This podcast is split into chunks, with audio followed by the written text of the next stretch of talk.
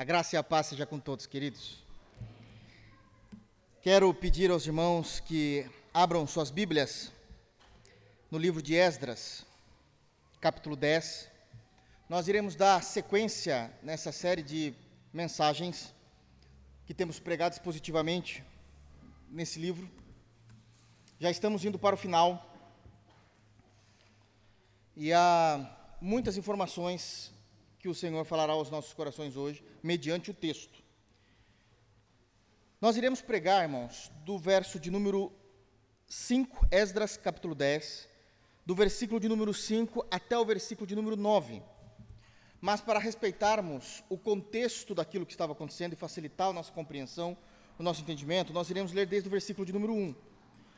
Do verso de número 1 ao versículo de número 4, nós já pregamos na semana passada. Já fizemos a exposição, tiramos informações valiosas para a nossa fé, mediante aquilo que o Senhor também deixou escrito em Sua palavra. Mas nós iremos reler para que a gente possa ter todo o contexto e ficará mais fácil de compreender as atitudes de Esdras a partir do versículo de número 5. Então nós iremos fazer a leitura do verso 1 a 9, todavia iremos pregar do 5 ao 9. Deu para entender? Amém? Então tá bom.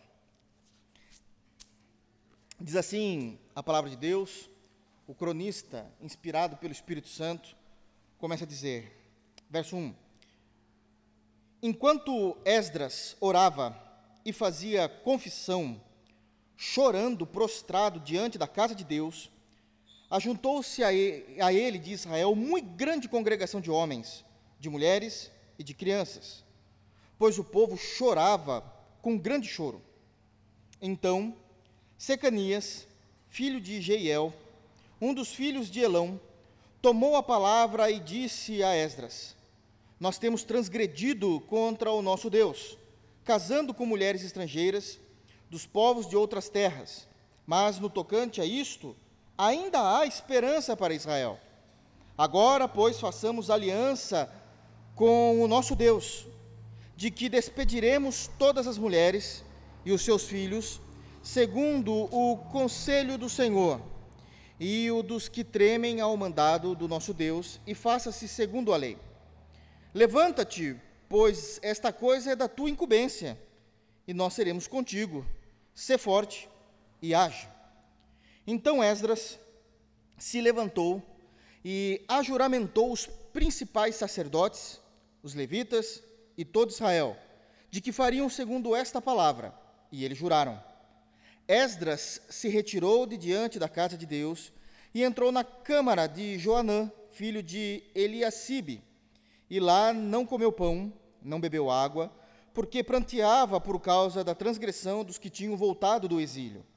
Fez-se passar pregão por Judá e Jerusalém a todos os que vieram do exílio, que deviam ajuntar-se em Jerusalém, e que, se alguém em três dias não viesse, segundo o conselho dos príncipes e dos anciãos, todos os seus bens seriam totalmente destruídos, e ele mesmo separado da congregação dos que voltavam do exílio. Então, todos os homens de Judá e Benjamim, em três dias, se ajuntaram em Jerusalém. No dia 20 do mês nono, todo o povo se assentou na praça da casa de Deus, tremendo por causa destas coisas e por causa das grandes chuvas. Amém. Feche teus olhos, vamos orar. Soberano Senhor, nós estamos felizes de estarmos diante de Ti. Prestamos a Ti o nosso louvor, adoramos o Teu santo nome através de cânticos que engrandecem a Tua majestade, a Tua pessoa. Nos submetemos, Senhor, à autoridade da Tua palavra e agora iremos Te adorar ao ouvi-la. Fala aos nossos corações, conduz, Senhor, todo o sermão no poder do Teu Espírito Santo. Fala aos nossos corações, transforma tudo aquilo que precisa ser transformado dentro de nós. Nos dê, Senhor Deus, sabedoria que vem dos céus para entender a Tua palavra. Abra os olhos de nossos corações e do nosso entendimento para que possamos contemplar as maravilhas da Tua lei. Enche-nos de alegria, Pai, porque este é um motivo de alegria podemos livremente sentarmos, adorar o teu santo nome e aprender de ti. Nos conduza, Senhor, em todas as coisas. No santo nome de Jesus é que nós oramos. Amém. Irmãos, estamos terminando, caminhando já para o final desse livro importantíssimo. Então, nós temos aqui já as últimas palavras daquilo que o Espírito Santo de Deus estava ensinando ao povo do Reino do Sul, que tinha retornado até então da Babilônia depois de 70 anos de cativeiro. Os irmãos precisam trazer aqui a lembrança e a memória que esse é o povo que, depois de ter ficado 70 anos em cativeiro na Babilônia, vem os persas, tomam o império babilônico, destrói o império babilônico, vai fazer com que todo o reinado, todo o império, o rei saia do seu trono. Entra Ciro, agora sentado no trono, dominando todas as coisas, a Babilônia caiu. O Senhor levanta esse mesmo Ciro que destrói Babilônia para libertar o povo, e esse povo volta em três grandes caravanas. Eles vão voltar depois de 70 anos, em três grandes caravanas para Israel. Primeiro, a caravana de Zorobabel, em segundo lugar, a caravana de Esdras, que nós temos aqui, em terceiro lugar, a caravana de Neemias, totalizando aí mais ou menos um total de 92 anos. O tempo de retorno total do povo foi mais do que o próprio tempo do exílio. Isso aqui é importante nós guardarmos aqui. Todas as coisas já estavam bem. Sabemos que até o capítulo 6, que é a primeira parte do livro, do capítulo 1 ao capítulo 6 de Esdras, o templo já estava erigido, as coisas já estavam funcionando, o povo já tinha retornado, tudo parecia ir bem. Mas faltava ainda o embelezamento, a arte. Deus ama isso. A partir do capítulo 7 até o capítulo 10, que é a segunda parte do livro, aparece o protagonista que dá o nome a esse livro, Esdras, ele só vai aparecer no capítulo 7, apresentado como um homem de Deus, sacerdote e agora líder civil do povo, governador do povo, fazendo eles retornarem e cuidando do povo uma vez que chega em Jerusalém, em Israel, e começa a embelezar o templo à medida que Deus pede para que o templo seja embelezado para que eles possam adorar a Deus. Deus tem um lugar que lhe agrade da forma como Deus tinha instituído. Já trabalhamos todos esses pontos. Mas no início do capítulo 9, acontece uma frieza espiritual com o povo. E o povo volta a pecar. O pecado principal do povo é que esse povo, que agora já estava morando em Israel, morando naquela grande nação que Deus tinha feito com que eles retornassem da Babilônia, eles não expulsaram os povos que estiveram ali durante aqueles 70 anos e começaram a contrair matrimônio com aquelas mulheres, os povos de Deus, ou as mulheres de Deus, contraindo matrimônio com aqueles homens pagãos, e isso era uma afronta, uma quebra do mandamento de Deus descrito lá, em Êxodo, também descrito em Deuteronômio. Então Deus vai julgá-los. Quando Esdras vê isso acontecendo, Esdras entra em pranto. Esdras entra de fato em pranto. E ele começa então a orar incessantemente a Deus, no capítulo 9, para que Deus perdoasse o povo e que não sobreviesse novamente sobre o povo tamanho juízo e tamanho castigo. Esse aqui, então, é o cenário que nós temos diante de nós no capítulo 9. Entra-se o capítulo 10, e aí nós já temos aqui uma percepção grandiosa daquilo que falamos na semana passada. O capítulo 9 inicia-se informando que o povo de Deus estava em pecado. Então, existe uma oração de Esdras no capítulo 10, inicia dizendo que todos eles estavam arrependidos diante de Deus. E aí tiramos algumas lições importantes. No versículo de número 1, nós falamos que a oração intercessória é um tipo de oração que o Senhor sempre ouve. Falamos isso claramente. Esdras orou, intercedeu pelo povo, e o povo, agora, agido, movido pelo Espírito Santo, se achega até diante de Deus, porque Deus ouve orações intercessórias. Nós devemos continuar orando por pessoas, por parentes, por situações. Intercedam, intercedam. Deus ouve orações. Ainda no versículo 1, destacamos uma outra lição, onde esse povo, em arrependimento, volta à sua vida com Deus. Então, em arrependimento, eles reconhecem a necessidade deles se voltarem a Deus. É isso que diz no versículo de número 1 ainda, que juntando-se a ele, o Israel de Deus, todo o povo, agora, voltam-se pedindo perdão. Ainda no versículo 1 tiramos uma terceira lição, que avivamento só é provocado pelo próprio Deus. A igreja não provoca avivamentos, não há modelos que nós podemos formatar dentro de uma igreja local, não há nada que possamos fazer para provocar um avivamento. O que nós podemos fazer é orar. O que nós podemos fazer é orar. Mas quem traz o avivamento para uma igreja local ou para uma nação, para o seu povo, é o próprio Deus. No versículo de número 2, nós vemos agora Secanias, um homem que surge do meio do povo, leigo, não é líder, não faz parte de nenhuma família real, não faz parte de nenhuma família importante, mas é um crente em Deus. e ele surge no versículo de número 2, representando agora todo o povo.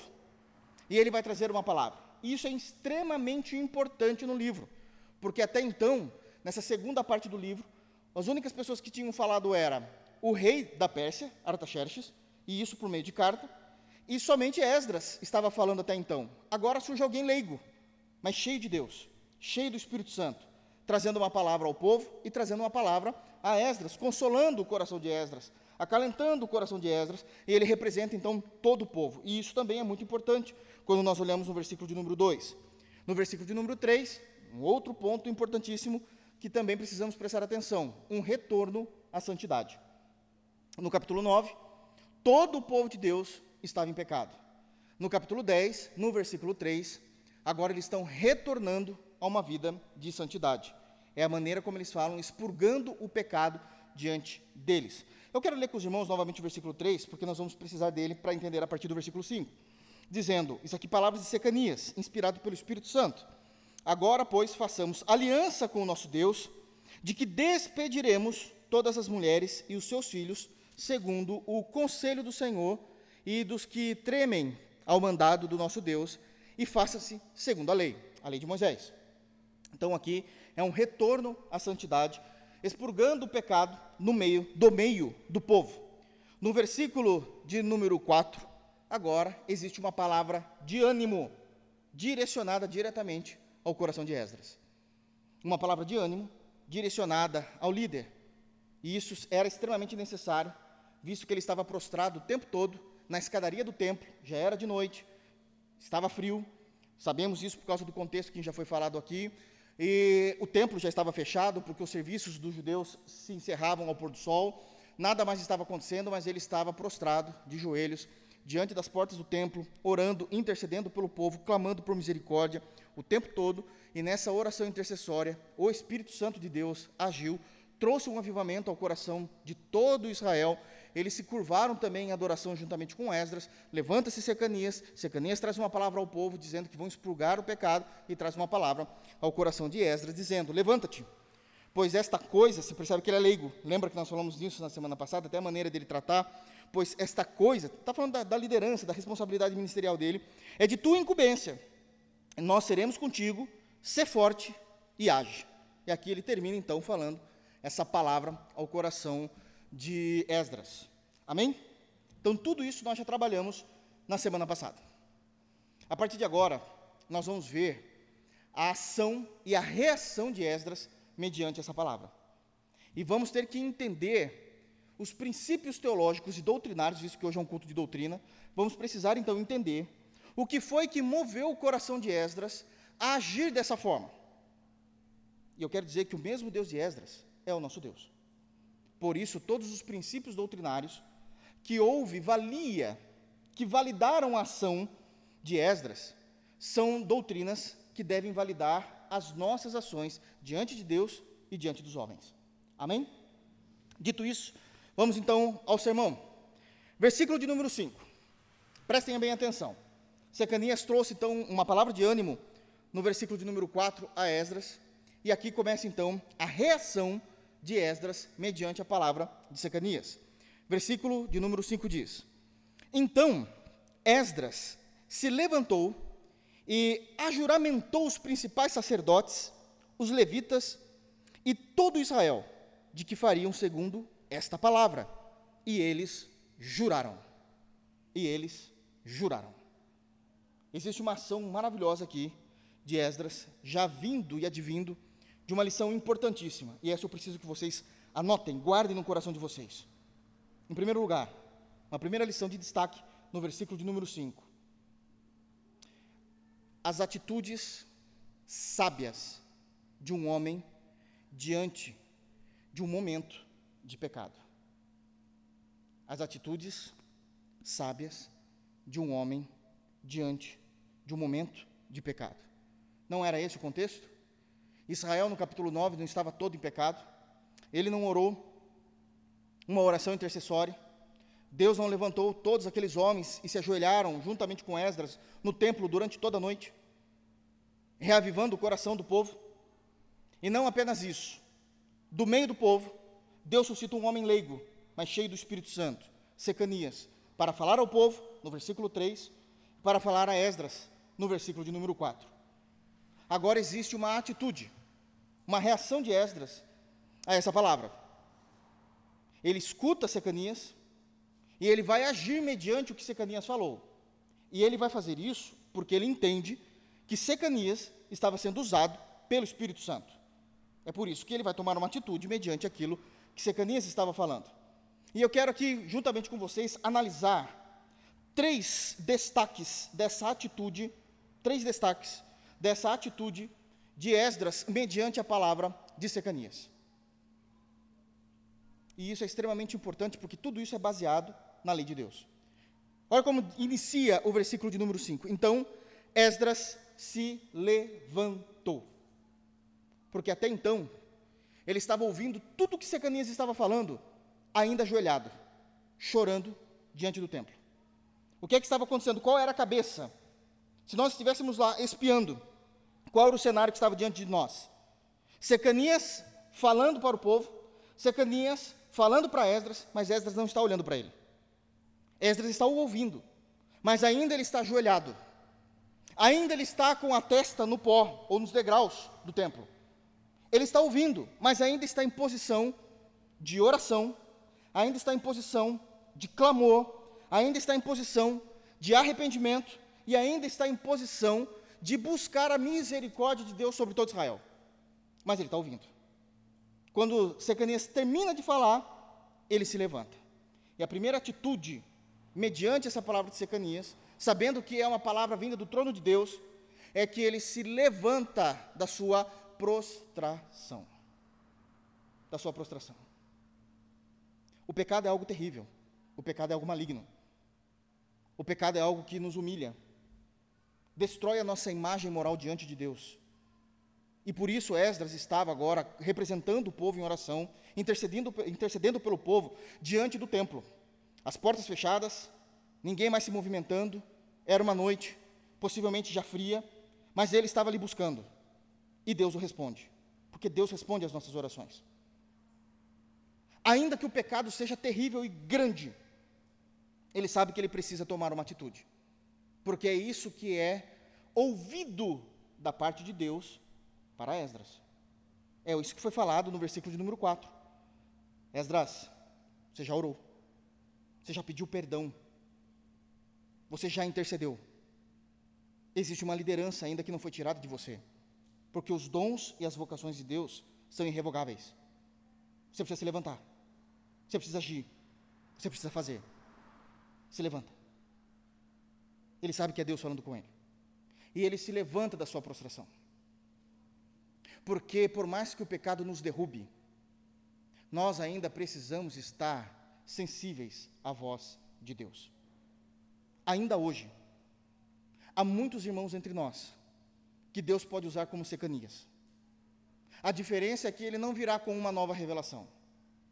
Esses irmãos trará uma palavra de Deus já escrita em suas, na sua escritura para os nossos corações.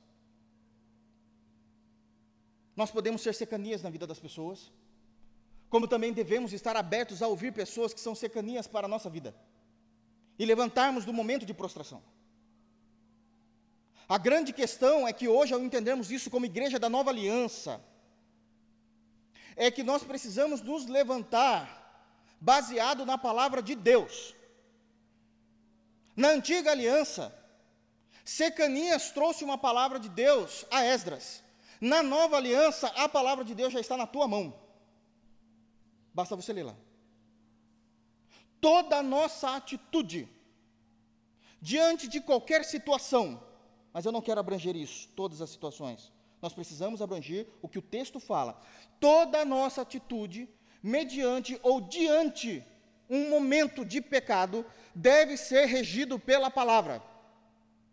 E por que é que deve ser regido pela palavra? Porque toda a nossa vida é regida pela palavra. Mas especificamente falando do pecado, precisa ser regido pela palavra, porque senão nós mesmos nunca iremos nos perdoar pelo que fazemos.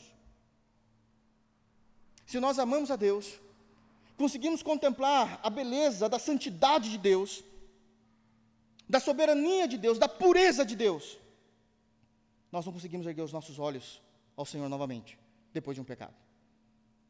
Mas não é isso que a palavra de Deus para os nossos corações fala a respeito disso. Então nós precisamos agir, se levantar do momento de prostração, mediante o que as Escrituras nos dizem, mediante o que a palavra de Deus nos orienta.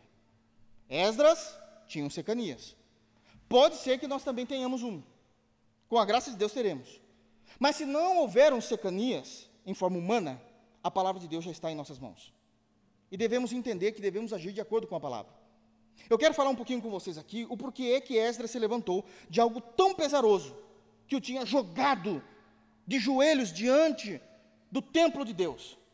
Eu quero então examinar aqui alguns textos importantíssimos com vocês a respeito de nossa reação como igreja da nova aliança mediante uma situação de pecado. Eu queria que os irmãos abrissem no profeta Isaías. Nós vamos ler bastante hoje, irmãos, como sempre temos feito. Profeta Isaías, capítulo 38. É um texto extremamente conhecido da igreja, porque é o capítulo que vai falar que Deus vai anunciar e no mesmo capítulo curar o rei Ezequias. Os irmãos sabem muito bem dessa história, em que Deus dá mais 15 anos de vida ao rei Ezequias. Então, Isaías capítulo 38.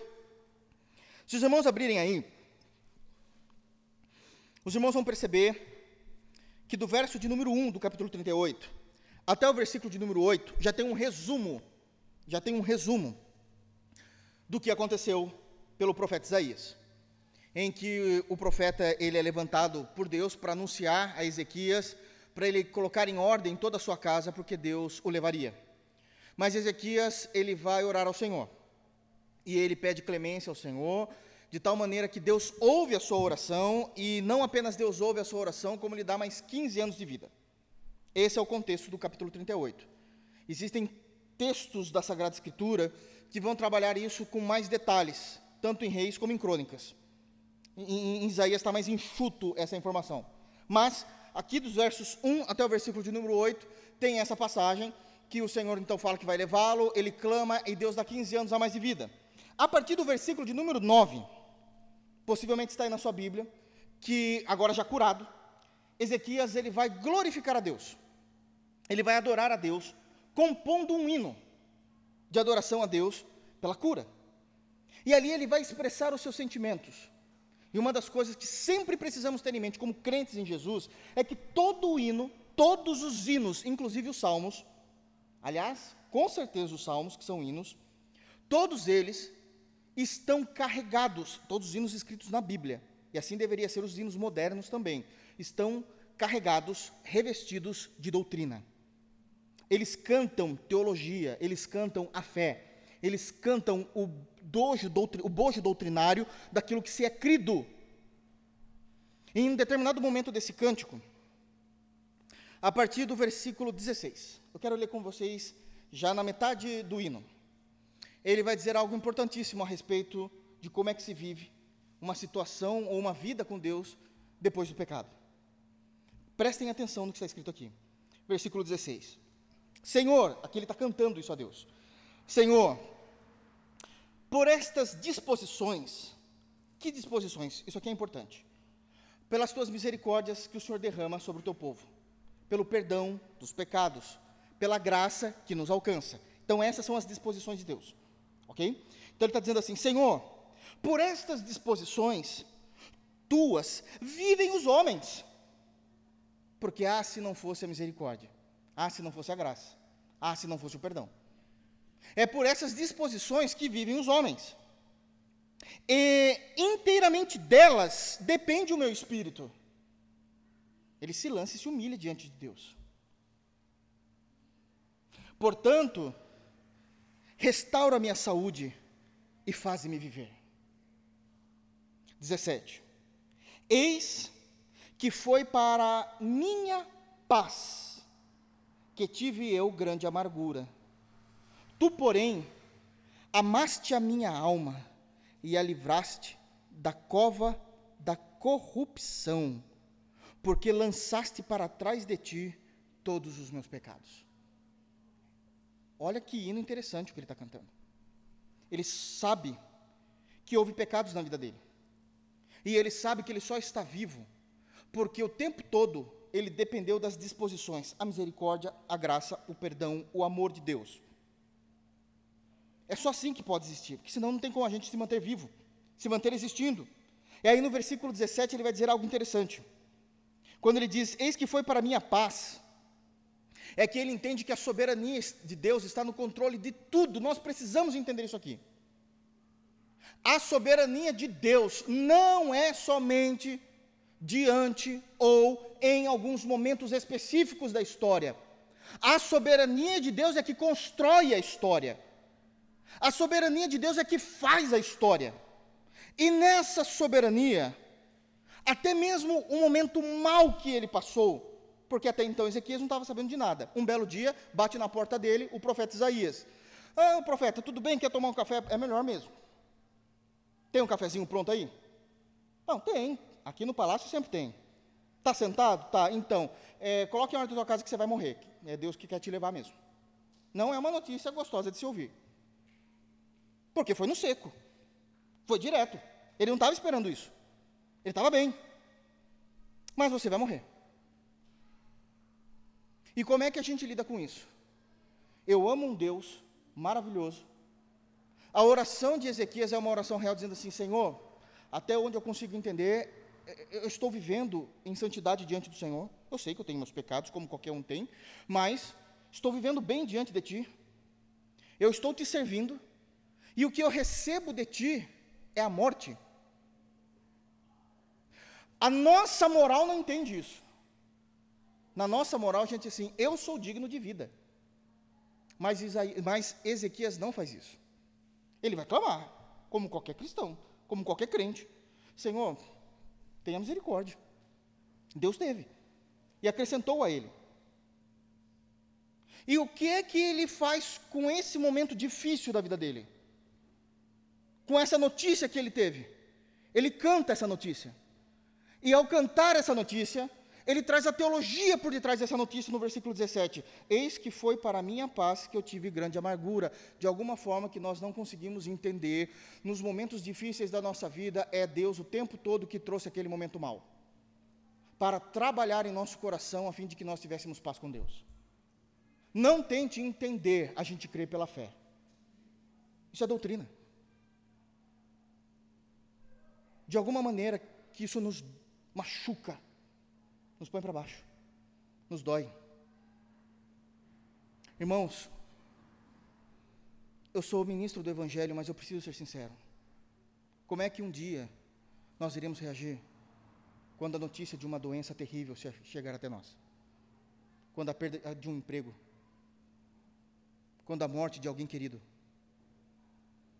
Quando os nossos planos de anos muito bem planejados, não dão certo. É Deus. É Deus. E para nós não blasfemarmos contra Deus, precisamos estar muito alinhados à doutrina. E nós temos que falar, orar, cantar como Ezequias. Senhor, está é, tá doendo. Está machucando demais. De uma forma que eu não consigo entender o Senhor está fazendo isso para que eu possa ter mais paz com o Senhor. Me ajuda. Me tira dessa. Porque Ezequias orou isso.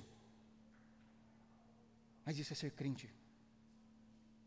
Isso é ser crente. E aí a gente vai pedir perdão, porque a gente fica perdido e começa a fazer algumas análises da vida, o que é que eu tenho feito, como que é, e tem que pedir mesmo, porque a gente é pecador. Só que a gente precisa se assegurar numa verdade também do versículo 17, o final dele. O Senhor nos livrou da cova da corrupção, isso é, de um mundo de pecados, porque lançastes, preste atenção nisso, para trás de ti todos os meus pecados. Todos. A ideia de se lançar para trás é que Deus ele pode até se lembrar, porque Deus, ele nunca vai se esquecer de nada. Mas ele decidiu não ver mais esses pecados em nós por causa de Jesus Cristo. Então, o que sobra para Esdras fazer? O povo já pecou. O povo já transgrediu a lei. Mas o povo também já se arrependeu. Já se dobrou de joelhos diante de mim, ou diante de ti, Senhor. Agora a gente se levanta e continua. Porque o Senhor pegou todos esses pecados e lançou para trás do Senhor. Atitudes sábias diante de momentos de pecado. Jamais faríamos isso por nós mesmos. Nós só podemos fazer isso porque Deus falou que tem que ser assim. Deus falou. Eu já lancei esses pecados para trás. Continua. Sigamos. Caminhamos. Caminhamos.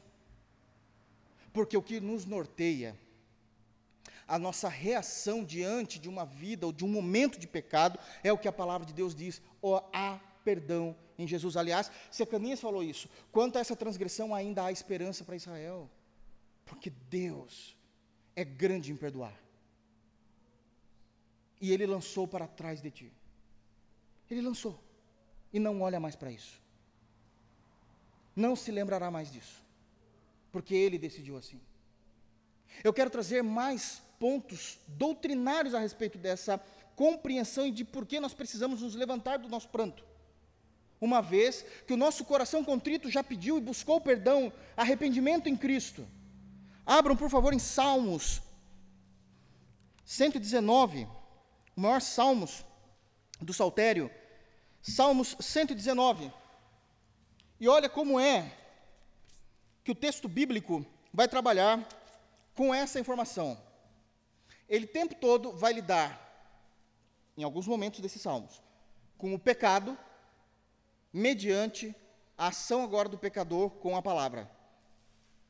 Porque Secanias trouxe a palavra de Deus e nós agora temos já a palavra de Deus. Então, como é que os salmos lida com isso? Salmos 119, prestem muita atenção nisso, irmãos. 25. Salmo 119, 25 diz: A minha alma está apegada ao pó. Aquilo que é morte, a impiedade, ao pecado. Ele sabe o momento em que está vivendo. A minha alma está apegada ao pó. Vivifica-me segundo a tua palavra. Aqui o salmista não tem um secanias para o ajudá-lo, mas o salmista tem a sua palavra. Tem a palavra de Deus. Me levanta, me restaura, segundo a tua palavra. Ele continua, versículo 26. Olha só a confissão de pecado, o arrependimento. 26. Eu te expus os meus caminhos, e tu me valestes. É, e o Senhor me respondeu quando eu confessei os meus pecados. Ensina-me os teus decretos. Mediante a palavra, continue caminhando. 27. Faze-me atinar com o caminho dos teus preceitos. Senhor, me faz eu alinhar novamente a rota da minha vida ao Evangelho. Me faz novamente a realinhar, a reavaliar a minha conduta no teu Evangelho. Achei os teus caminhos, reavaliei a rota. O que acontece agora? E meditarei nas tuas maravilhas. Porque eu reavaliei, estou nos teus preceitos, agora o caminho. Ainda no Salmo 119, vamos lá para o versículo 105, que é algo mais importante do que isso. Lâmpada para os meus pés é a tua palavra, luz para os meus caminhos. Sabe por que Esdras se levantou ao ouvir a palavra? Porque ele estava se apegando no que a doutrina ensina a respeito disso. Eu já confessei, eu já chorei diante do templo, nos degraus do templo. O povo já chorou, o povo já foi avivado, não tenho que ficar mais prostrado. Deus já colocou todo esse pecado para detrás dele. Nós atinamos a nossa vida novamente diante das Escrituras. Caminhemos, caminhemos, caminhemos. Essa é a primeira ação, voltando lá para Esdras, da reação dele mediante a palavra de Secanias. Uma segunda reação, ainda dentro dessa lição que nós estamos falando, da das atitudes sábias mediante o momento do pecado, Uma segunda reação que nós temos, ainda no versículo 5, diz: Então Esdras se levantou e ajuramentou os principais sacerdotes, os levitas e todo o Israel. Prestem atenção no que está sendo dito aqui no texto. Ele vai chamar e vai falar para todos os sacerdotes, os que trabalham matando animais no templo, os levitas, os que trabalham no templo, não necessariamente na parte da matança dos animais, dos sacrifícios, mas ali em outras áreas do templo, e todo Israel. Bom, ele está falando todo mundo, então. Não tem mais ninguém fora disso. Não tem mais ninguém fora disso. Para eles jurarem diante de Deus que vão fazer segundo esta palavra. Está no texto. Que palavra? A palavra de Secanias. Vai todo mundo se divorciar das suas esposas ímpias. E a segunda reação, então, que nós temos aqui, de Esdras, mediante a palavra de Deus, é chamar a todos a terem um só compromisso e uma só voz. E como isso é difícil. Todos de Israel, todos do corpo de Cristo, todos de uma igreja local, ter um só compromisso e uma só voz. Porque um reino dividido não vai para frente. Se um fica chamando, inflamando para um lado, se outro fica chamando, inflamando para o outro, as coisas não vão acontecer. Deus não é visto nisso. Virou uma briga por uma bandeira, por uma ideologia, por um pensamento próprio. O reino não subsiste. Isso seja na igreja, em qualquer lugar da vida. Uma família dividida não subsiste. Uma empresa com duas pessoas tendo o mesmo grau de autoridade não vai funcionar. Não vai funcionar. Porque todos têm pensamentos diferenciados. Mas por causa do amor a Cristo e ao reino, nós precisamos nos unir naquilo que é essencial, cuidando do corpo.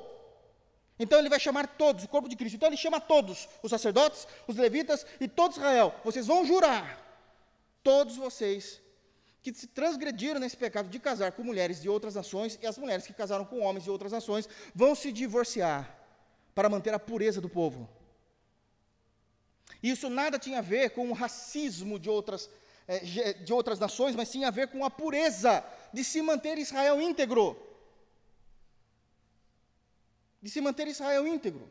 Obviamente que isso é uma questão do Antigo Testamento, irmão. Mas você percebe que eles estão expurgando isso. Só que no Novo Testamento também tem essa mesma compreensão. Nós precisamos entender que o Deus do Antigo Testamento é o mesmo Deus do Novo Testamento e que aquilo que eles criam no Antigo Testamento é a mesma coisa que se crê no Novo Testamento. É a mesma coisa. Nós sabemos que conforme vai se passando o tempo e os anos, algumas vertentes teológicas vão criando outras ramificações. Uma das vertentes teológicas mais novas que se existem, comparado às mais antigas, é o dispensacionalismo progressivo. Eu não sei se os irmãos já ouviram falar nesse termo. O que antes era só o dispensacionalismo. Agora, falar de dispensacionalismo é algo muito generativo. Se você quer falar do dispensacionalismo que sempre existiu, você tem que falar assim: não, não, não, estou falando do dispensacionalismo clássico. Eu agora defendo dispensacionalismo progressivo. Por que é que nem passa pela nossa mente ser um dispensacionalista progressista? Por que, que nós não cremos nisso? Primeiro, porque eles anulam o Antigo Testamento e eles dizem que no Novo Testamento, quando se citava palavras do Velho Testamento, eles estavam dando um novo significado. Inclusive no sermão de Jesus no monte, quando Jesus dizia, aqueles textos que nós já pregamos bastante tempo aqui, dizendo que Jesus olhava e falava assim: Ouvistes o que foi dito pelos antigos, eu, porém, vos digo. Os dispensacionalistas progressistas dizem assim: está vendo? Ele está dando uma nova interpretação. Não! Jesus não está trazendo uma nova interpretação, ele está dando a interpretação exata do que sempre foi e que os fariseus alteraram.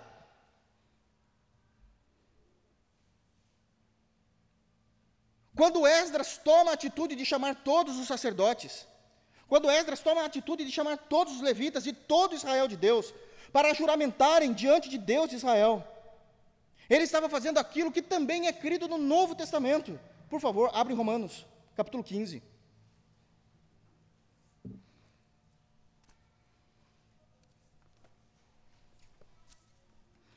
Romanos capítulo 15, nós temos um texto importantíssimo disso. A igreja de Roma estava em discussão teológica para variar. Quem é que compunha a igreja de Roma? Judeus, gregos e romanos. Três nações. Três nações. Vocês querem ter mais ou menos um, uma ideia do nível da discussão, do nível já, eu, eu me refiro da profundidade e da extensão que esse problema trouxe? Vou dar um exemplo bem pequenininho para vocês. Imagina que eu, num dia, de querer ser muito brincalhão com vocês, eu chamo vocês, crentes em Jesus, batistas, reformados, e coloque juntamente com você um judeu ortodoxo e tranco vocês dois na sala. Está vendo? Você já não consegue nem imaginar como é que vocês vão conversar. Se tranque com um judeu. Vocês falam, não, eu sou um crente praticante em Jesus, ortodoxo, confessional. Comigo é tudo na base dos cinco pontos, dos cinco solas, da confissão de 1689, reformado da gema. E eu tranco junto com você um judeu, daqueles que todos os dias estão no muro da lamentação, com o cabelinho do lado aqui, numa sala. Se vocês conseguem imaginar o problema, imagine uma igreja composta de judeus, romanos e gregos. Os judeus com orgulho de dizer: a fé é nossa, os profetas são nossos, a lei é nossa. Os gregos estão dizendo assim: a sabedoria, a cultura é nossa. E os romanos estão dizendo assim: e o poder de tudo isso aqui é nosso. Como é que resolve isso? Só em Jesus. Só Jesus para resolver isso. Paulo está tendo um problema com a igreja de Roma. E ele vai dizer o seguinte no capítulo 15, a partir do versículo 1. Ora, nós que somos fortes, a ideia de maduros na fé. Ora, nós que somos fortes, devemos suportar as debilidades dos fracos. Prestem atenção, a doutrina. Isso aqui é doutrina. Isso aqui é Romanos é doutrina pura. Nós que somos fortes devemos suportar as debilidades dos fracos e não agradar-nos a nós mesmos. Pronto, isso já começa a dar taquicardia na gente. Como é que eu vou abrir mão de um direito que é meu? A resposta é por causa de Jesus e por causa do reino. Eu não faço isso, então você não pode ler o versículo 1 achando que você é o pessoal da parte de cima, os fortes. Você tem que ler achando que é o pessoal da parte de baixo, os debilitados da fé. E aceitar isso dói também. Aí Paulo continua: portanto, em nome de Jesus, prestem atenção. Portanto, Cada um de nós agrade ao próximo no que é bom para a edificação.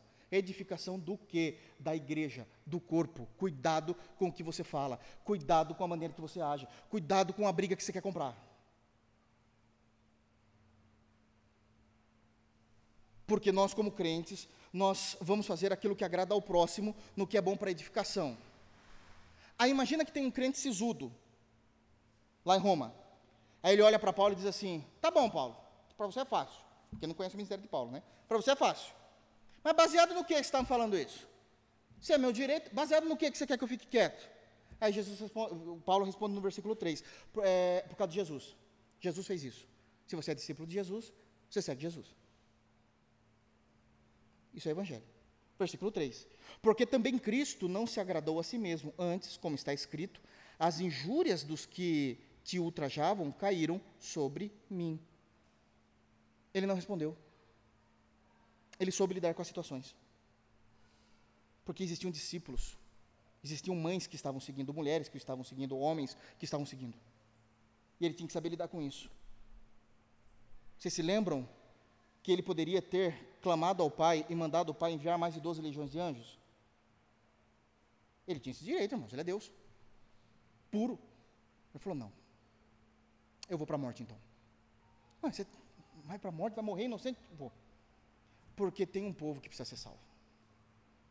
Eu não me agrado de mim mesmo. O reino é importante. O reino é importante. Versículo 4. Aí Paulo vai trazer Isso agora da forma prática. Ele ensina do verso 1 ao verso 3, e o verso 4 ele vai trazer a prática dessa teologia. Pois tudo quanto outrora foi escrito, o que é que foi outrora antigamente escrito? A lei. O evangelho estava sendo escrito ainda nesse momento. Não tinha o Novo Testamento completo. Ele está falando da lei. E aqui ele já está então dizendo exatamente lá de Esdras, inclusive. De Isaías, inclusive. De Gênesis, ele está falando tudo isso. Pois tudo quanto outrora foi escrito para o nosso ensino, foi escrito a fim de que pela paciência, paciência, eu tenho que ter paciência, paciência, e pela consolação, das Escrituras, eu tenho que ler as Escrituras, ler que as Escrituras estão mandando eu sofrer dano e eu me consolar com isso. É só crente que consegue isso, por meio do Espírito Santo. Pela consolação das Escrituras tenhamos esperança. Ora, verso 5, agora prestem atenção.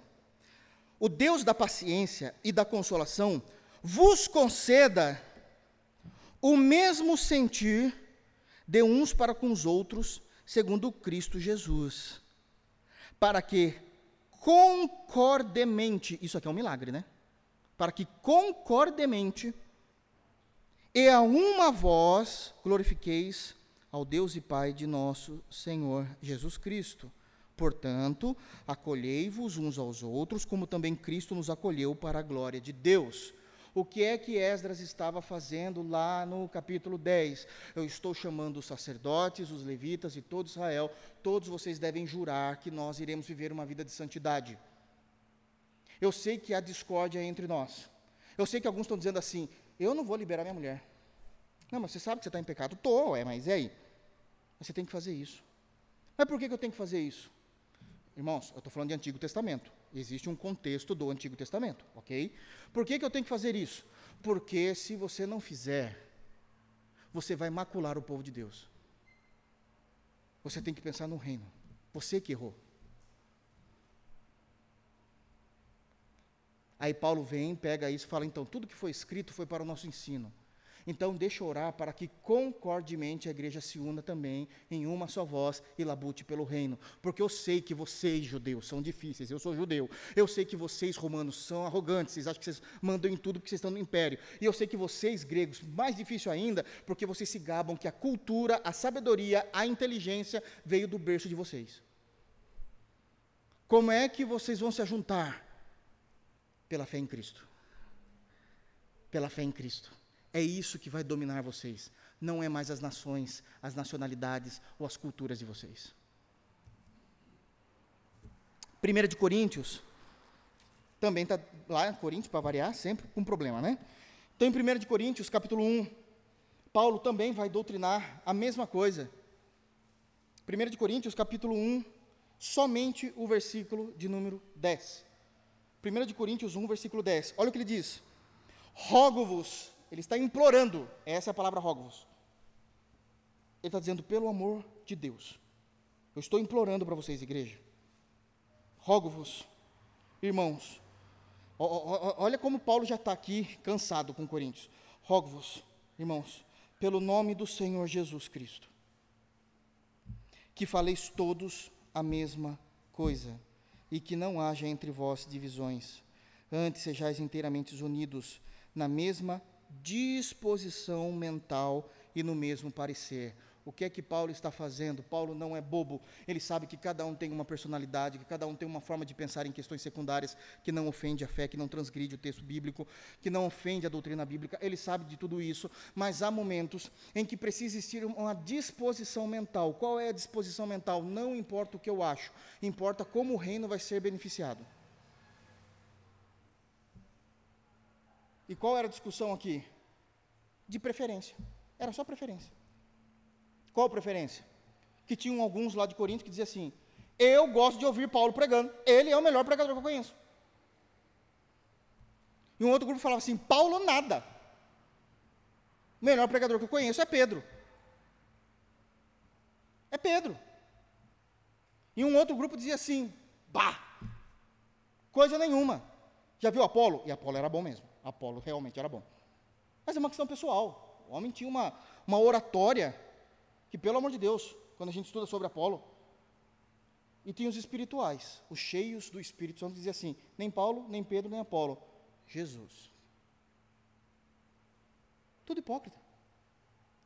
A igreja se dividindo por questões de gosto pessoal. Paulo está dizendo: para com isso. Precisa existir uma disposição mental, porque senão a igreja não anda. A igreja não caminha. Tenha em vós todos uma mesma disposição mental e uma só voz. É o que Esdras estava fazendo. Voltando, ainda no versículo de número 5, uma terceira atitude de Esdras. Então, versículo 5, Esdras, após ouvir a palavra de Secanias, levantou-se da sua prostração, ajuramentou os principais sacerdotes, levitas e todo Israel que fariam segundo esta palavra, e eles juraram. E eles juraram. Agora é o momento em que a comunidade, todos eles, dão a sua palavra. Porque para um judeu, para um judeu, o juramento era algo extremamente importante. Por que, que para eles era extremamente importante? Porque eles sabiam que todas as vezes que eles juravam sobre algo, Deus iria requerer da alma deles aquilo que eles tinham falado. Aquilo que eles tinham falado. No Novo Testamento, é dito que o cristão, ele sequer precisa jurar. Ele nem precisa jurar para ter validade, honra, integridade naquilo que ele fala. Jesus ensina no seu Sermão do Monte, no capítulo 5, que para o cristão, o sim é sim. O não é não. Vale mais do que o juramento. Vale mais do que um juramento. Mas se precisar fazer um juramento, Jesus traz uma verdadeira compreensão de como é que a igreja deve fazer isso. Ainda no capítulo 5, ele está pregando, ele fala o seguinte, a partir do versículo 34, ele vai dizer o seguinte: Mas nós, como igreja, aí ele vai ensinar o que não pode fazer com juramento. O que não pode. Ele fala: Não jureis pelo céu, porque o céu é o trono de Deus. Se você falhar, como eu vou requerer isso de você? Você não tem nada a ver com o céu. Você não manda no céu. Você não tem como dar paga do céu. O céu é meu. Então já anulou toda a questão espiritual. Ali já a gente já ficou sem chão para andar. Aí Jesus continua: Não jureis pela terra, porque a terra é os cabelos do meu pé, dos meus pés, ou seja, onde eu descanso os meus pés. Não posso jurar por nada, por nenhuma criatura, por nada que há na terra, porque a terra e a sua plenitude pertencem a Deus. Já tirou também a nossa alegria. Já tirou também a nossa alegria. Como o contexto era Israel ali onde ele estava pregando, e eles tinham orgulho, né, de serem judeus tal, Aí Jesus continua dizendo assim: Não jureis por Israel também não. não mas nem por Israel? Não. Por que não posso jurar por Israel? Eu sou judeu, mas a Israel é a cidade do grande Deus, não é seu também. Lembra-se que quem criou os judeus, Israel, foi eu. Eu que chamei Abraão. Falei, vou tirar você da tua parentela, do meio do teu povo, e vou fazer de você uma nação. A nação é minha, não é sua. Você não pode jurar por nada lá. Você não tem nada. Deus está mostrando a nossa miséria em todas as situações. Aí você fala, bom, se eu não posso jurar pela parte espiritual que é o céu, nem pela terra no que nela há, e nem pela cidade, bom, o que, eu posso fazer? Eu posso jurar por mim mesmo. Daí Jesus fala também não, você não pode jurar nem por você mesmo. Por quê? Porque você não tem o poder sobrenatural de tornar um cabelo seu branco ou preto. Quem manda na sua biologia sou eu. Aí você fala, então não posso jurar por nada. Não sobrou mais nada. E Jesus fala, tem sim. Então por quem que você jura? Por Deus porque Deus vai vir cobrar. Abra, Deuteronômio, por favor. Deuteronômio capítulo 6. Isso já vinha lá da lei. Porque tem cristãos que erroneamente dizem, você não pode jurar por Deus. Isso é uma heresia. Por mais que eles não saibam do que estão falando, às vezes não é nem por maldade, eles estão pregando heresia. A única pessoa pelo qual nós podemos jurar é por Deus. A gente prega o contrário, as pessoas pregam o contrário. Não, por Deus você não pode jurar, você jura por tudo. Não, não pode jurar por nada nem pelo céu, nem pela terra, nem por Israel e nem por você mesmo. Então, se você for jurar, você jura por Deus. Por que, que eu juro por Deus? Porque daí você está colocando ele como juiz. Se você não cumprir, ele vai vir requerer. Aí você fala, melhor não jurar, né? Melhor fazer de fato o que eu tenho que fazer. Deuteronômio 6, versículo 13. O Senhor teu Deus temerás, e a ele servirás, e pelo seu nome jurarás. E pelo seu nome jurarás. Então, o juramento, voltando lá para Esdras, no final do versículo 5, e eles juraram, isso tinha um peso eterno de fato. Eles estão jurando, por Deus, nós iremos abrir mão dos nossos pecados, nós vamos voltar a ter uma vida com o Senhor, porque essas são as atitudes sábias. Diante de um momento de pecado, nós devemos nos levantar, porque Deus já pegou o nosso arrependimento, abraçou esse arrependimento com a graça dele, pegou todos esses pecados, lançou para trás dele mediante a sua palavra. Depois ele vai fazer com que todos tenham um único comprometimento. Nós precisamos ter esse comprometimento. E agora nós damos a nossa palavra diante de Deus, porque a nossa palavra Deus irá requerer. E alguém pode dizer, mas pastor, pela graça de Deus, eu não jurei pelo nome de Deus. Pois é, não precisa mais fazer isso no Novo Testamento. O seu é sim, sim, não, não. Se você não fizer, ele já vai requerer. ele já irá requerer. Não tem escapatória com Deus. Porque se você falar sim e fizer não, e se você falar não e fizer sim, isso é procedência maligna e Deus vai julgar aquilo que é de procedência maligna, impiedosa e iníqua. Então nós, nós podemos ajuramentar, ou seja, a nossa palavra já tem esse poder de juramento diante de Deus quando nós falamos. E essas são as atitudes. Nós nos levantamos, nós temos um único pensamento mediante a palavra, mediante o reino de Deus, e acertamos a nossa vida diante do Pai e caminhamos. Isso são as atitudes que todos aqueles que estão diante de uma situação de pecado devem fazer. Percebem? Eu tenho um tempinho ainda. Verso 6. Por isso que eu vou pregando de pouco em pouco. É tanta informação no texto, né? Verso 6. Esdras falou isso. Verso 6. E Esdras se retirou de diante da casa de Deus. Então, agora, imaginem essa cena. Então, ele já tinha se levantado, mas ainda estava nos degraus, diante da porta do templo. Então, ele se retira dali. E os sacerdotes abrem ali a porta para ele, não para o trabalho do templo, mas só abrem ali a porta para ele entrar, porque diz assim: ele entrou na câmara de Joanã. Então, essa câmara é o quarto desse sacerdote, filho de Eliasibe.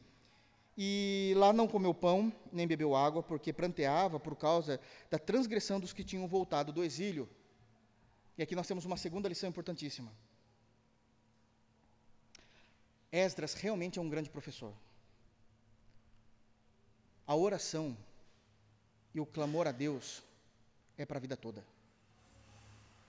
A oração e o clamor a Deus é para a vida toda. O perdão já tinha sido dado da parte de Deus, nós já vimos isso no texto.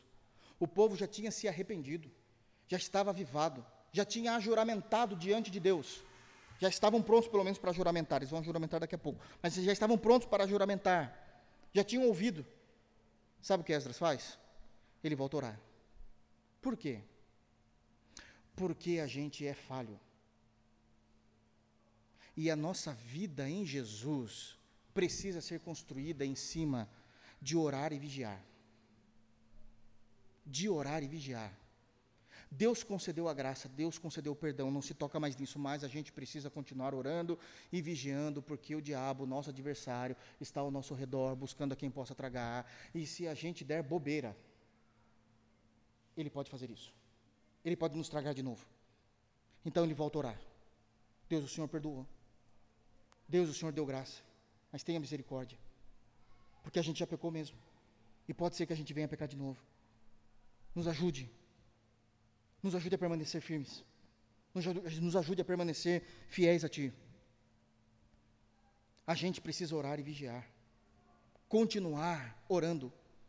E amanhã a gente ora de novo. E depois de amanhã, irmãos, a gente ora de novo. E até quando? Até o final da vida.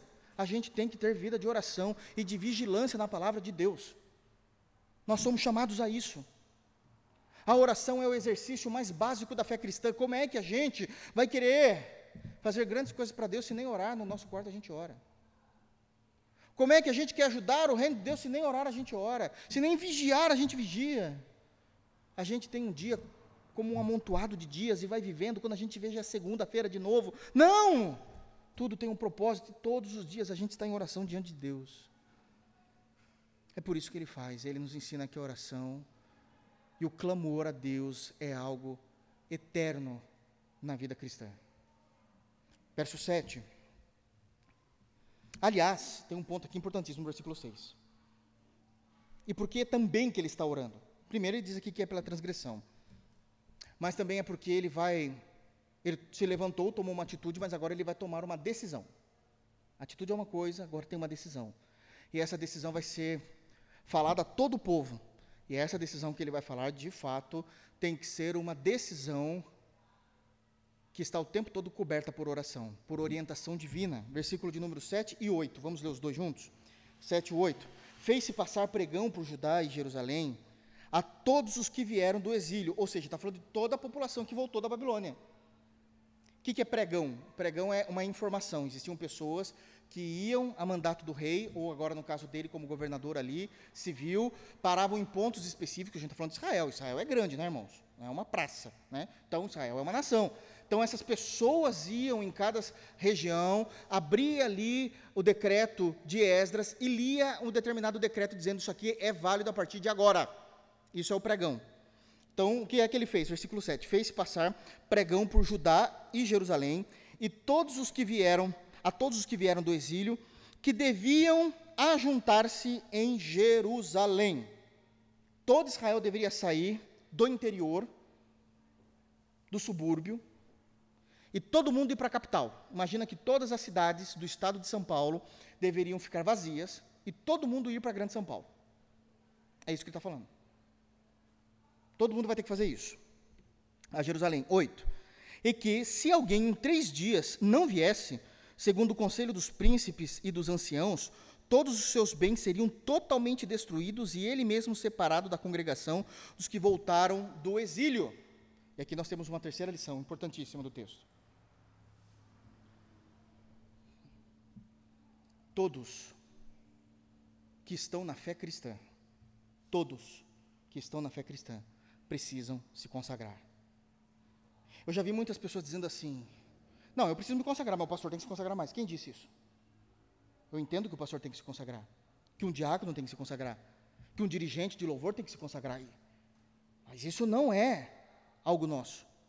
A igreja precisa estar consagrada. A igreja precisa estar consagrada. Os irmãos de fé precisam estar consagrados. Os homens e as mulheres de Deus precisam se consagrar. E não apenas isso que está acontecendo. É uma chamada à consagração e com primazia.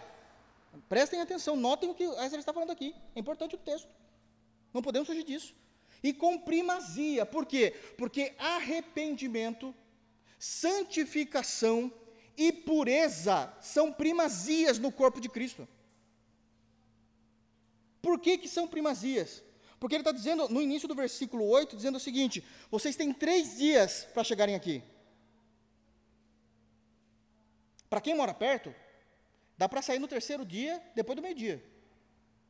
Estou lá, dá tempo.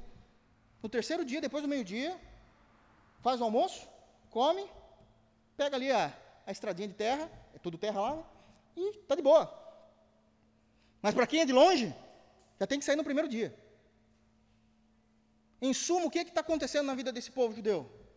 Não importa quais são os seus compromissos, não importa a agenda que vocês tinham, não importa o que vocês tinham para fazer. A consagração a Deus tem que ser a prioridade na vida do crente. A gente para tudo o que está fazendo para se consagrar a Deus. A gente sai da onde tiver que sair para se consagrar a Deus. Porque se não houver consagração na vida de homens e mulheres de Deus, não tem porquê existir. Não tem porquê de sermos crentes em Deus, na linguagem atual, de sermos cristãos. Não tem porquê. É prioridade. Vocês têm três dias. E com certeza Esdras colocou três dias porque sabia que era o tempo mínimo que dava para sair da onde, talvez do extremo norte ou do extremo sul e chegar em Jerusalém, que é a capital. Parem tudo. Porque consagração é primazia na vida do povo de Deus. E eu vejo homens e mulheres de Deus dizendo o seguinte: vai virar o ano, Está chegando próximo a virada do ano, em algumas situações, aí eu me consagro. Não, é hoje. Semana que vem, não, é hoje. Deixa eu passar por esse período de provas. Não, é hoje. Provas mesmo, faculdade. É muito difícil. Então quer dizer que tiver prova, está liberada a doutrina. Arrebenta. Deixa passar essa certificação lá na empresa. Essa ISO 9000 está me matando. Não, é hoje. É prioridade. É prioridade. Porque esse é o primeiro mandamento. A gente ama Deus acima de tudo isso, inclusive. É acima da ISO, acima das provas. Acima da virada do ano. É hoje. Nós precisamos apresentar diante de Deus com juramento, ah, mostrando o nosso arrependimento, a nossa santificação e a nossa vida de pureza. Hoje. Eu vou começar a ler a Bíblia hoje. Termina a frase. Hoje. É hoje que você vai ler. Eu vou começar a ter vida de oração. Hoje, irmão. Hoje. Hoje. Pastor, e se eu não fizer isso? Olha, o que eu estou afirmando é bíblico, por isso eu tenho autoridade para falar. Haverá punição de Deus. E depois a gente não entende. Onde Deus estava? Com certeza não estava no quarto porque você não estava orando, né? Mas ele estava lá, você que não estava. Aonde Deus estava? Deus estava no mesmo lugar de sempre, sentado no seu alto e sublime trono. É você que não entrou lá com confiança diante do trono da graça, de acordo com Hebreus 4,16. Mas ele estava lá. Onde Deus, Deus estava no mesmo lugar quando ele estava vendo o seu filho sendo punido na cruz. Ele estava lá. Nós é que não estávamos. Isso é muito sério. Essa terceira lição nos ensina que existe uma punição. O final do versículo 8 diz: Versículo 8 em si, e que se alguém em três dias não viesse, segundo o conselho dos príncipes e dos anciãos que estavam espalhados, falando dessa, dessa notícia, desse decreto de Esdras em todo Israel, todos os, percebam, todos os seus bens seriam totalmente destruídos, e ele mesmo, essa pessoa, separado da congregação dos que voltaram do exílio. Essa punição é uma punição dupla, e eu explico, está no texto. A primeira punição, todos os seus bens seriam destruídos. Por quê? O que, que uma coisa tem a ver com a outra? Tudo. Porque eles tinham voltado da antiga Babilônia, atual Pérsia. E vocês se lembram que Deus tinha movido o coração dos persas para darem os bens a Israel para eles retornarem? Está no texto. Todos os bens que eles tinham, eles tinham ganhado como bênção de Deus. Se não ganhou do pessoal da Babilônia, ganhou do pessoal da Pérsia, que Deus também moveu o coração. Se não ganhou do pessoal nem da Babilônia nem da Pérsia, ganhou como bênção de Deus sobre a vida deles, que Deus derramava bênção sobre Israel. E tudo que você tem tem que ser tirado. Por quê? Se você não quer o Deus da bênção, por que hipócrita você será de se aproveitar das bênçãos de Deus? Se você não quer se consagrar ao Deus da bênção, você só quer usar as bênçãos de Deus? Você não, não é digno disso. Isso é hipocrisia. Que seja destruído. Viva do zero. Construa a sua vida sem Deus nesse mundo. É fácil usufruir da bênção de Deus, da graça de Deus, da misericórdia de Deus, mas não agir como Deus quer que a gente haja. É fácil. A segunda punição final, agora sim, final do versículo 8, e essas mesmas pessoas, da qual perderam tudo como juízo de Deus, eles serão separados da congregação dos que voltaram do exílio, ou seja, do povo de Deus, de Israel. Qual é essa separação? Tem dois tipos de separação. Primeiro, eles sairiam do ambiente urbano, se a gente pode dizer assim, né? urbano de, de Jerusalém, ou de Israel, e iriam viver fora da cidade com os leprosos, mesmo sendo são. E lá no meio dos leprosos, você vai se tornar leproso. Porque lepra é altamente contaminável. Ainda mais nesse período da história. Ou então, se você não voltar para os leprosos, ir morar com os leprosos, você vai voltar para a extinta Babilônia atual Pérsia, como escravo. Mas essas duas questões, elas estão apontando para uma realidade espiritual. Primeiro, que a lepra está significando que você é pecador Porque a lepra, na Bíblia, tem um significado espiritual de ensino ao povo de Deus de pecado. Mas se você não viver junto com os leprosos, você vai voltar para a antiga Babilônia, atual Pérsia, nesse momento da história. O que, que é Babilônia? É o povo da apostasia. Você é um apóstata. Você não se consagrou a Deus. Você diz que é crente. Você fala que você é evangélico. Mas você é um apóstata. Porque você não se consagra. Essa será a punição. Não irá mais usufruir da bênção de Deus e será lançado para fora do povo. Seja para viver com os leprosos, seja para voltar para a Babilônia, seja para você ser considerado um pecador, seja para você ser considerado um apóstata. Não há para onde correr, nós precisamos diariamente nos consagrar diante de Deus. Versículo 9. Eu preciso terminar esse versículo 9 com vocês, é muito sério. Porque eu quero trazer uma palavra de consolo para o seu e para o meu coração. Verso 9. Então todos os homens de Judá e Benjamim, em três dias, se ajuntaram em Jerusalém no dia 20 do mês nono, todo o povo, todo o povo se assentou na praça da casa de Deus, que era onde exatamente Esdras estava orando ali perto dos degraus, tremendo por causa destas coisas e por causa das grandes chuvas. Em quarto lugar, uma lição maravilhosa.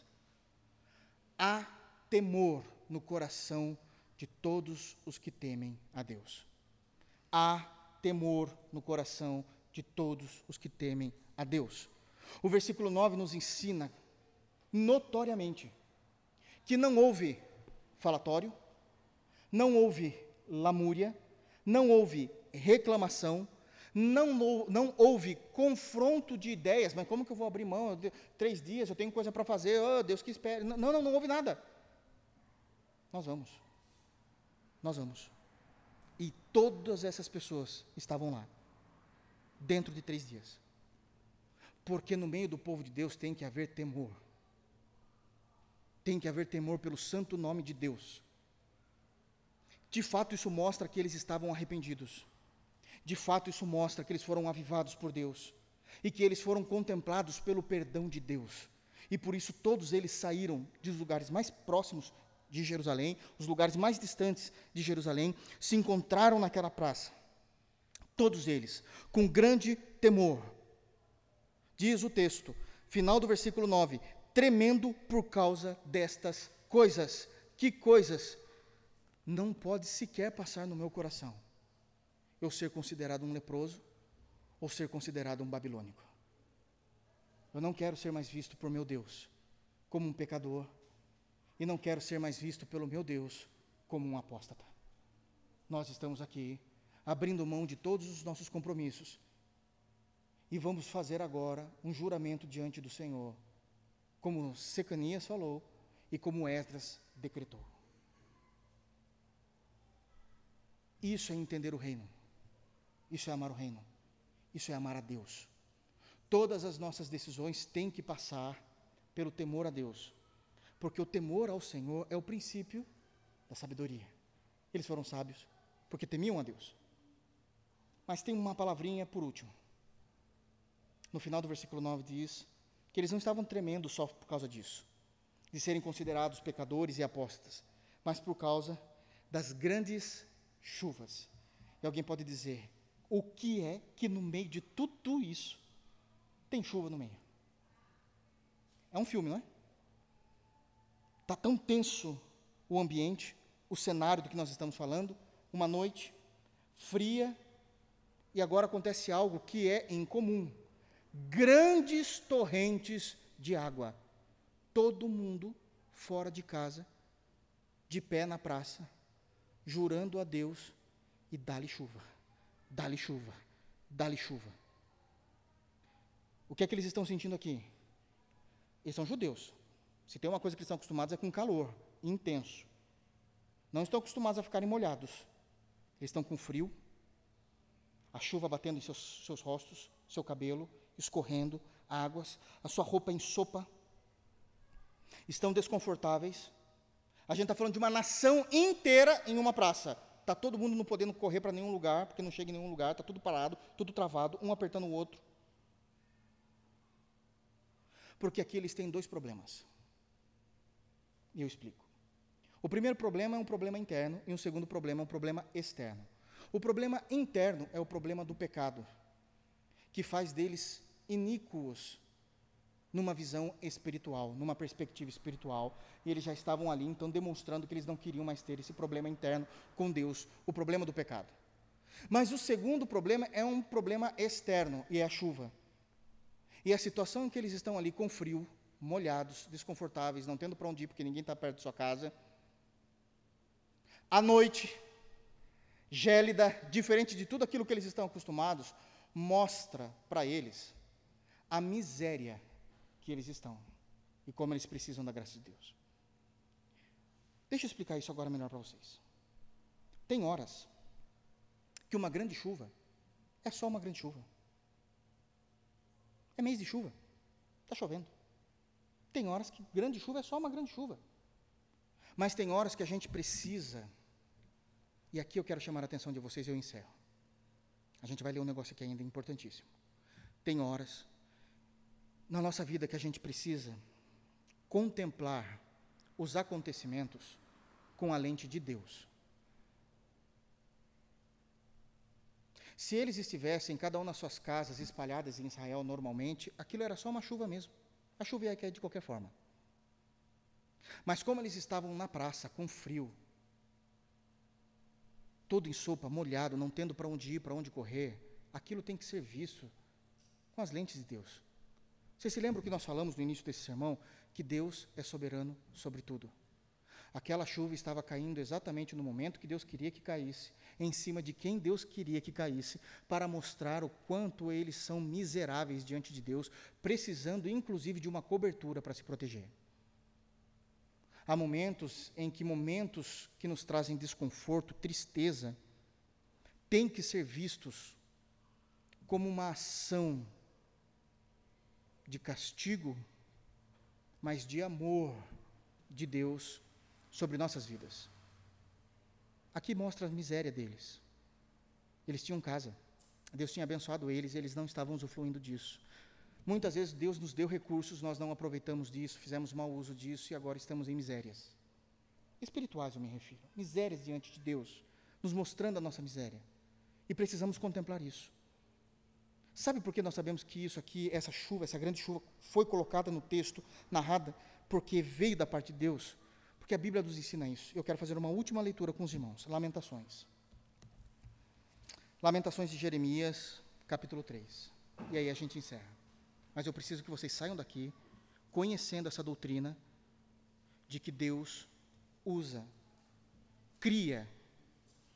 Eu estou deixando claro aqui para vocês. Deus ele usa, como também Deus cria momentos terríveis na nossa vida, porque Ele nos ama.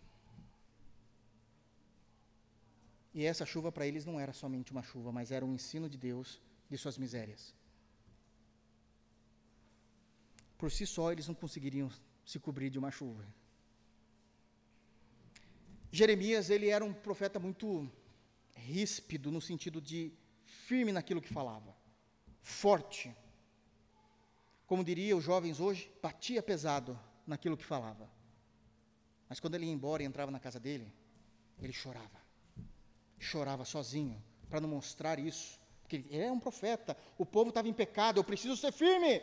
Mas lá no quarto dele, sozinho, ali ele se debruçava e chorava diante de Deus. O capítulo 3, a partir do versículo 22, ele está clamando a Deus por misericórdia ao povo também, a mesma coisa que Esdras está fazendo, dizendo para que Deus tenha misericórdia do povo.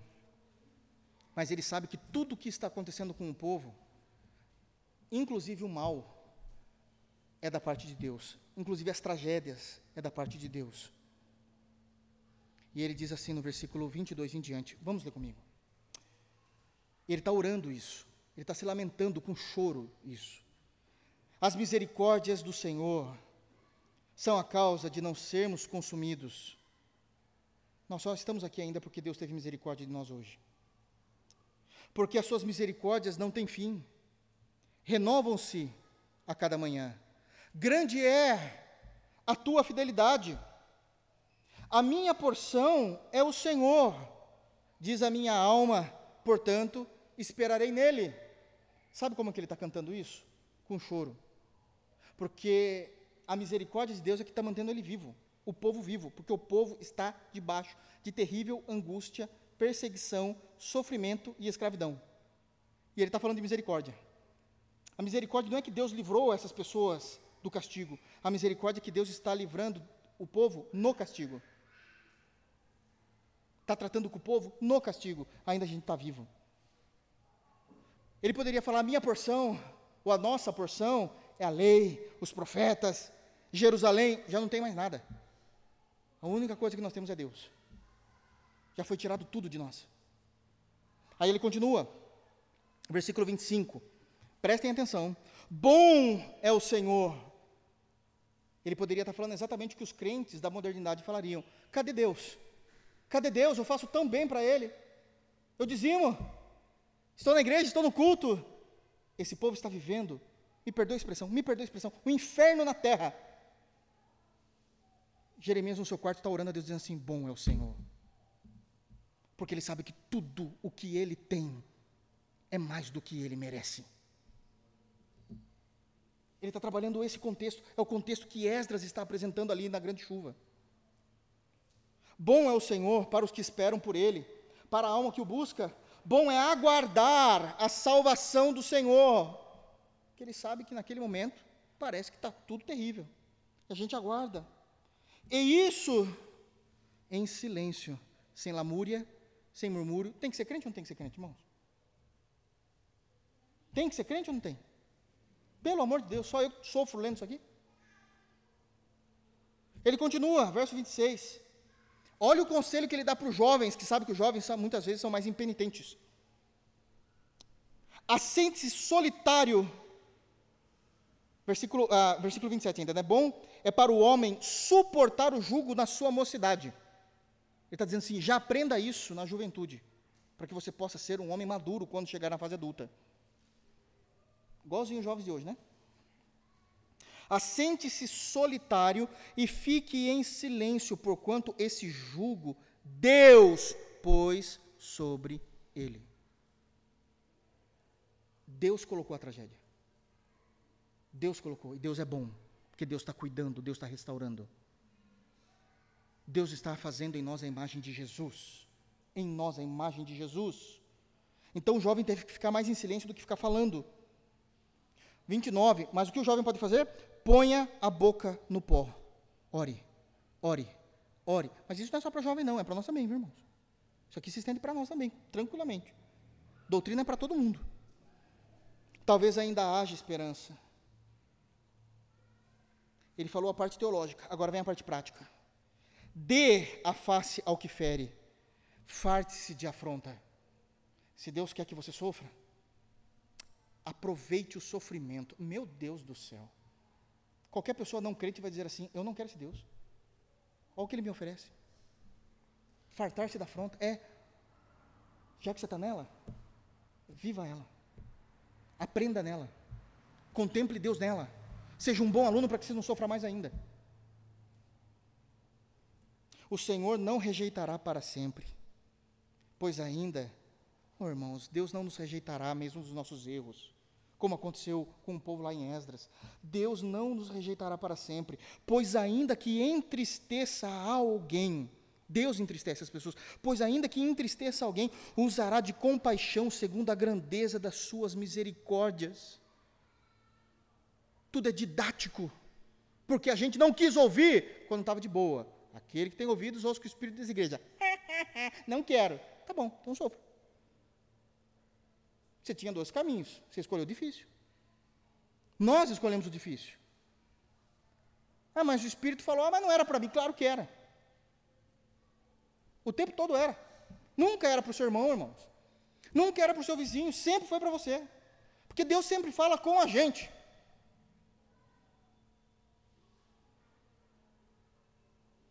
Deus fala com a gente. 33, porque não aflige, presta atenção nisso, porque não aflige nem entristece de bom grado os filhos dos homens. Deus não é mórbido. Morbidez tem a ver com Deus ser, em sua natureza, doentio, de desejar ver os seus filhos sofrendo, e Deus não é sórdido, aí é com o outro, a sordidez é sempre com o outro. Onde Deus sente prazer em ver a nossa desgraça e o nosso sofrimento, Ele tem que fazer isso porque nós somos pecadores. Ele não está fazendo isso de bom grado, ele queria o, bom, o melhor caminho. Olha, eu estou avisando, quem tem ouvidos, ouça. Mas você não ouviu. Aí eu tentei, você não ouviu de novo, eu tentei, você não ouviu de novo. 34, aí ele vai falar a reclamação dessas pessoas, né? Que estão sofrendo algumas reclamações. Pisar debaixo dos pés a todos os presos da terra. Ele está dizendo assim: Deus está vendo que estão nos pisando, ele não está fazendo nada. Continua, 35. Perverter, olha aqui, ó, a gente é arrogante mesmo, né? a gente está sofrendo está falando muitas vezes isso. Perverter o direito do homem perante o Altíssimo. Que direito? Tudo é graça. Eu sei que tem pessoas que querem perverter os nossos direitos diante de Deus, é verdade. Terceiros que querem perverter.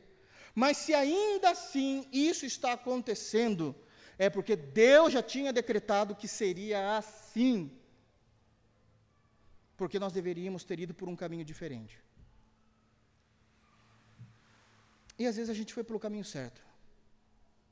Mas no caminho certo ainda a gente não atingiu aquilo que Deus entende que já deveríamos ter atingido espiritualmente. Então Ele também vai nos corrigir, vai nos aperfeiçoar, mesmo no caminho certo. Isso aqui é Bíblia, irmãos. 36, subverter, o homem no seu pleito, ou seja, você vai subverter o direito daquela pessoa a clamar no momento do seu pleito. Não veria o Senhor, agora Jeremias está dizendo, você acha que Deus não veria isso? Se alguém de fato te estivesse pisando sem que ele pedisse, se alguém tivesse de alguma forma subvertendo o seu direito sem que ele visse, Deus está vendo tudo isso. Se ele não fez nada é porque é ele que está fazendo. Versículo 37, olha isso, irmãos. Quem é aquele que diz, e assim acontece, quando o Senhor não o mande? Sabe aquela pessoa que fez algo contra você? E aconteceu? Te prejudicou? Sabe por que aconteceu? Porque Deus decretou que fosse assim. Quem é que pode dizer algo e fazer algo sem que Deus tenha dito isso mesmo? Vai acontecer. Deus é soberano em tudo. Ele está formando o caráter de Jesus em nós. Pastor, tem uma palavra de fato de ânimo? Tenho. Seja um bom aluno. Escute, creia e aplique. Nós vamos sofrer menos. Quem é, versículo 37, aquele que diz, e assim acontece, quando o Senhor o não mande? Vocês lembram da resposta de Jesus a Pilatos? Pilatos estava achando que estava com a bola toda, ímpio, iníquo. Olha para Jesus, inocente, e diz: Você sabe que eu tenho direito de te prender e de te soltar. Você lembra da resposta de Jesus? Não, uh -uh, você não tem esse poder nenhum. Aliás, você não teria poder nenhum se não viesse do meu Pai. Eu vou morrer porque o meu Pai decretou que eu morresse, não porque você quer que eu morra. Ele está aplicando o versículo 37, isso é viver o Evangelho. Acaso, versículo 38, acaso não procede do Altíssimo tanto o mal como o bem? Só que esse mal não é de bom grado, é porque ele está nos disciplinando. 39, a gente vai ficar bravinho com essas doutrinas, aí a gente vai dizer o seguinte: o profeta já está provendo. Aliás, o Espírito Santo está falando isso aqui. Com certeza é o que mais o Espírito Santo ouve nesses momentos de dificuldade da vida. Por que, pois, se queixa, ó homem vivente? Porque a gente está reclamando, cadê Deus? Deus não está vendo? Deus não está vendo que eu estou orando? Deus não está vendo que eu estou batendo? Deus, Deus, meu Deus do céu, eu vou desanimar, assim eu vou abrir mão. Você acha que isso é ser crente, né? Aí o Espírito diz o seguinte, ô, oh, ei, ei, ei, o que, você está se queixando? Queixe-se cada um dos seus próprios pecados. Por que, você não queixa do seu pecado? Por que, você não queixa quando você não deu ouvidos à palavra? Por que, você não queixa quando você estava cometendo aquele pecado? Por que, que você não se queixa da sua frieza espiritual? Por que, que você não se queixa quando você passou meses sem orar? Meses sem jejuar? Meses sem ler as Escrituras? E o único louvor que saía da sua boca era aos domingos, quando você se encontrava em comunhão, mas nunca louva a Deus quando está em casa. Não há um único cântico da sua garganta, só quando está em comunhão com os irmãos. Queixe-se disso, e não do mal de Deus que recai sobre você. Queixe-se cada um dos próprios pecados. E termino no versículo 40. Esquadrinhemos os nossos corações, os nossos caminhos, e provemo-los e voltemos para o Senhor. O que ele está dizendo? A situação está difícil, está contrária, as ondas vão balançar ou vão virar o seu barco. Vão, Senhor. Antes de reclamar, esquadrinhe seu coração. Veja de fato quem você é antes de reclamar. Queixa dos seus pecados. Conseguiu identificar? Consegui, Senhor. Agora volte-se para Deus. A melhor forma de anteciparmos os momentos ruins da nossa vida é: seja crente. Aquela chuva estava demonstrando exatamente isso. Uma chuva forte, mostrando as suas misérias, dizendo: se vocês fossem crentes, vocês teriam aquilo que é básico da vida humana: um teto sobre suas cabeças numa noite fria. Que Deus nos abençoe, que nos faça refletir nesse sermão e que o Senhor nos guarde no santo nome de Jesus. Amém. Vamos ficar de pé? Feche os teus olhos, oremos ao Senhor e nos despeçamos na paz de nosso Senhor Jesus Cristo. Amém?